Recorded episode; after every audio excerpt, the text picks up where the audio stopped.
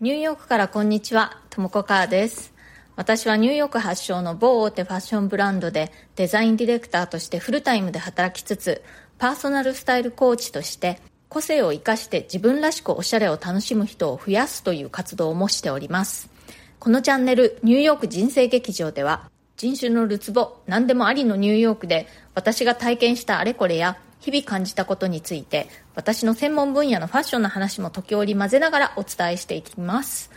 えー、ニューヨークの自由でポジティブな空気感とともにちょっと元気が出る放送をお届けしてまいります。それでは今日もよろしくお願いします。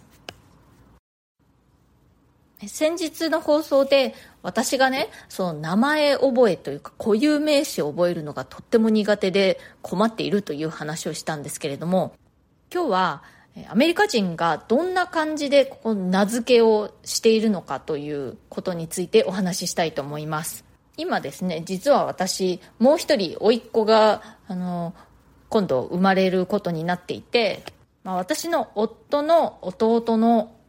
子供ということなんですけれども私夫はアメリカ人でその弟もアメリカ人なんですよね。で、まあ、今度生まれてくる赤ちゃんの名前を考えているという感じなんですけれども、その時に、こうね、ファミリーネームの中からいろいろ候補を考えているんですね。ファミリーネームっていうのは、その家族というかね、その一族の中で、えー、代々よく使われている名前みたいな感じで、要はね、その同じ名前を何回もつけることに抵抗がないというかね、むしろ結構それを良しとしている感じがあるんですね。これ、あの、アメリカの元大統領のジョージ・ブッシュ。彼は、まあ、いわゆる二世議員で、えー、彼のお父さんも大統領だったんですよね、かつて。そして名前も全く同じジョージ・ブッシュだったわけです。こんな感じでね、父と子で名前が全く同じとか、あの、祖父と孫とかね、祖母と孫とかそんな感じで、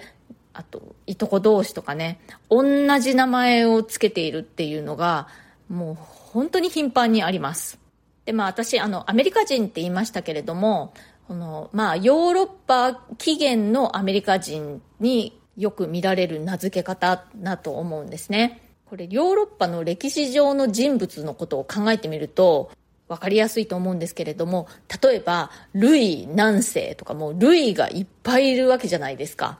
あとはもうナポレオン何世とか。何世っていうのはまあだからもうずっと親族なんですけれども同じ名前を付けちゃっているわけなんですよね。エリザベス何世とかねジョージ何世とかもたくさんいるじゃないですか。すごく紛らわしいですよね。それと同じことが現代の一般家庭でも行われているわけなんです。だから、ジョージ・ W・ ブッシュ元大統領が父と息子で同じ名前だったように、近いね、親族間で全く同じ名前を付けてるってことが本当に頻繁にあって、だから同じ家の中で暮らしていて、常時二人とか言ってすっごい難しいんですよ。まあそんな感じでね、その合理的じゃないという意味で、私はこの名付け方にはあんまり賛成じゃないんですけれども、でも、まあそのヨーロッパを起源とするね、アメリカ人の家庭の中ではね、そうやって、ご先祖様というか、まあ近い場合だと自分の親なんかなんですけれども、の名前をね、そのまま受け継ぐっていうことはとても、あの、栄誉あることだとされているし、何々ジュニアだとか、あの、何々2世、3世とか言われることって、なんとなく私がね、何かのその2世、3世とかいう名前だったら、なんかちょっとこう、ね、2番煎じ、3番煎じみたいな感じで嫌だなって思うと思うんですけれども、そんなことは本当になくて、なんかみんなね、ありがたがっているという感じなんですね。あの、日本でも本名ではなくて、例えばその歌舞伎のね、その名前だとか、そういう中村勘三郎さんとか、そういう名前を襲名するっていうことはあるけれども、でも、その勘三郎さんが同時に二人はいないわけですよね。先代の勘三郎さんが、まあ、亡くなったりだとか、その別の名前を襲名して、その勘三郎っていう名前を使わなくなった時に、その名前をね、誰かが襲名して受け継いでいくっていうことはあると思うんですけれども、同時にね、同じ名前2人は存在しないと思うんですけれども、このアメリカ式名付け方だとね、本当にもう父と息子といとこ全員同じ名前だったりするんですよね。でも本人たちは全然嫌そうじゃないんですよね。むしろありがたがっているという感じがします。日本だと、その親族というかまあ、両親だとか、あとは祖父母なんかの名前の一字を取って何か別の名前を付けるっていうことはよくありますよね。歴史上の人物を考えてみても、徳川家なんとかっていろいろいますよね。家の字を引き継いでいってるけれども、全く同姓同名ではないと。それに似たような名付け方っていうのは、現代の日本でも、まあ、あの、あると思うんですけれども、このアメリカのその親族間で全く同じ名前を付けてしまうっていうのは、あの、感覚的にはね、それに近いものがあるとは思うんですよ。でも日本だと全く同じ名前っていうのはまあ、あんまり、まあ、めったにつけませんよね。あとね、日本だと、その、名前をね、赤ちゃんの名前だとかを考えるときに、まあ、いろいろ新しい名前を考えようとしたり、まあ、あの、そんなね、キラキラネームみたいな、聞いたこともない珍しい名前じゃなくても、ちょっと漢字の組み合わせを工夫してみたりだとか、まあ、親の名前から一時取って何かを足してとか、割とね、名前、名付けってこう創作する要素っていうのが結構あると思うんですよ。でも、アメリカ人の名付けって、もう本当に創作の要素がゼロなんですね。まあ、アメリカにもね、ちょっとそういう、なんだろう、うん、キラキラネーム的な名前も存在しますけど、まあ、大抵は、もうすでにある名前の中から選ぶ。まあ、しかもね、まあ、その親族内ですでに使われたことのある名前の中から選ぶという感じが非常に多いです。結構つまんないですよね。アメリカ人が名付けでいろいろ創意工夫するのはね、ペットの名付けとか、そんな感じですよね。人間の子供の名付けに関しては非常に保守的だなと思います。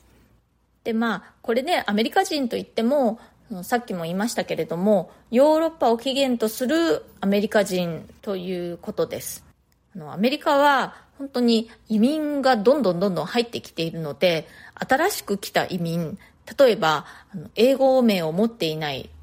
例えば、まあ、アジア系、中国人の移民なんかが、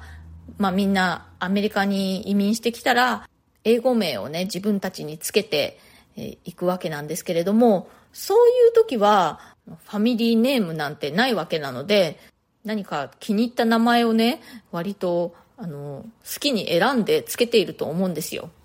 あとはね、アフリカンアメリカン系の方の名付けはまたちょっと違いますね。伝統的なヨーロピアンアメリカン系な名前をつけるという方もいるし、まあ、例で言うと、ミシェル・オバマさんみたいな感じですね。あとは、アフリカンルーツの名前を付けるという方も結構いますね。あ、それからですね、もう一つアメリカ人の名付け方で、ちょっと面白いなと思うのは、親族間でね、存在する名字を名前として、え付けてしまうということが結構あります。例えば、スペンサーとかって、まあ、もともと名字なんですけれども、それを名前としてつけて、あの、使っているっていう人もいますね。例えば、まあ、日本語で言うとするならば、山田中村みたいな感じで、名字が山田で、えー、下の名前が中村みたいな、そういう感じの名前が結構存在します。で、その場合もね、適当につけているんじゃなくて、その親族の中に存在する名前の中から選んでいるという感じです。でね、今度その生まれる予定の甥っ子の名付けの候補の中にもその名字系の名前が入っています。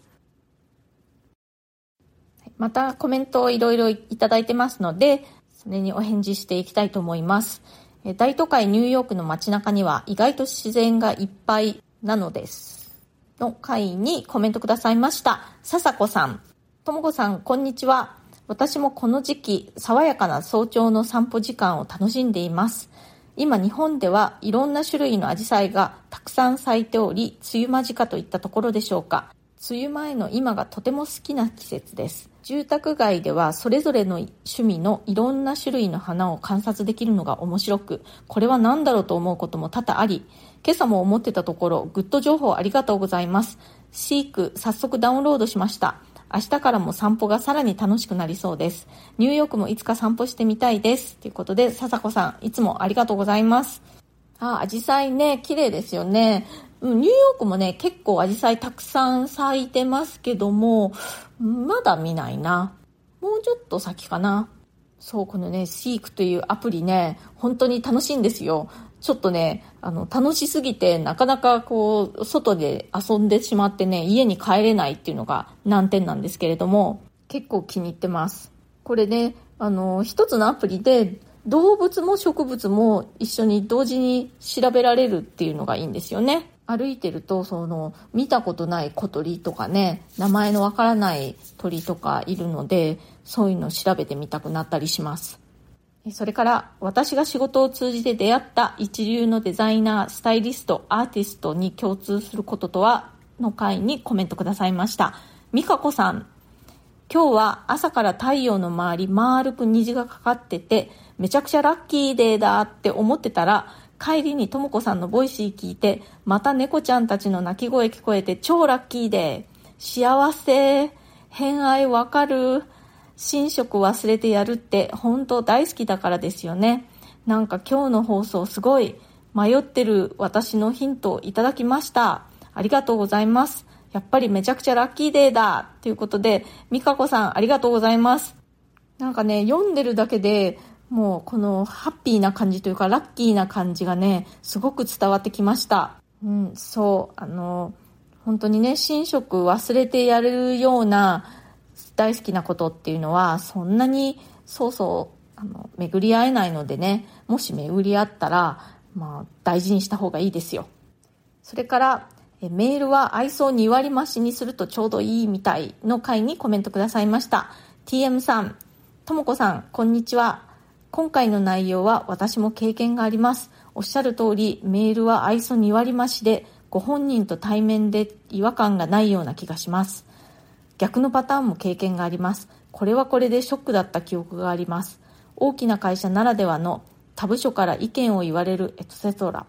しかも国籍がバラバラ、その環境でまとめ役をされておられるとも子さんは、凄腕社員だと私は感じます。インスタの海の風景素敵ですね。ありがとうございます。ということで、あ、TM さん、ありがとうございます。そう、あの、メールだとね、ちょっと、あの、自分が思うよりも2割増し、